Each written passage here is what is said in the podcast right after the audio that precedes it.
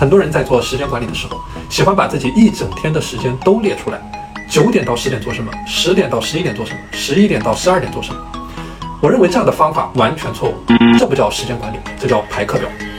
时间管理的核心其实非常的简单，以专注力为中心进行时间分配，专注力高的时间段做需要高度专注的工作，去获得最大的产出。具体来说，高专注度的时间段有以下几个方面。第一，早上起床后的两到三个小时；第二，休息之后；第三，下班前的一段时间；第四，截止日期前一天。用好这些时间段，你每天的产能可以轻松的提升三到五倍。